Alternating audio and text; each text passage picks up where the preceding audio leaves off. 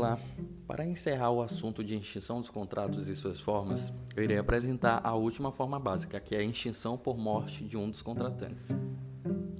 É, para algumas categorias negociais, a morte de um dos contratantes ela pode gerar um fim do pacto. Isso somente ocorre nos casos em que uma parte contratual ela assume uma obrigação personalíssima ou intuito personal sendo denominada cessação contratual, conforme a expressão de Orlando Gomes. Em casos tais, o contrato se extingue de pleno direito, situação que ocorre, por exemplo, na fiança.